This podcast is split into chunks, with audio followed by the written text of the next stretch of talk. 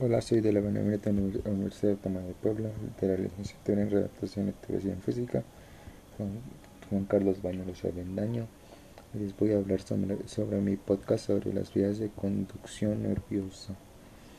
Y para empezar, ¿qué es una conducción, una conducción nerviosa? Mm, es una sucesión de neuronas que transmiten distintos tipos de información en sentido ascendente, vías sensitivas y sensoriales o descendentes, vías motoras. Luego, ¿qué son las vías de conducción?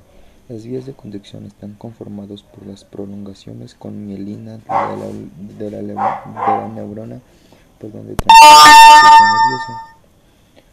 ¿Cómo se clasifican? Se clasifican en ascendentes, centrípetas o sensitivas. ¿Cuáles son las vías neuronales? Los circuitos neuronales representan el sistema anatómico en el que se realizan todas las funciones del sistema nervioso. Estos dos tipos de, vías que van a, paralelo pero en sentido contrario emiten colaterales en su trayectoria que presentan en todos los circuitos neuronales.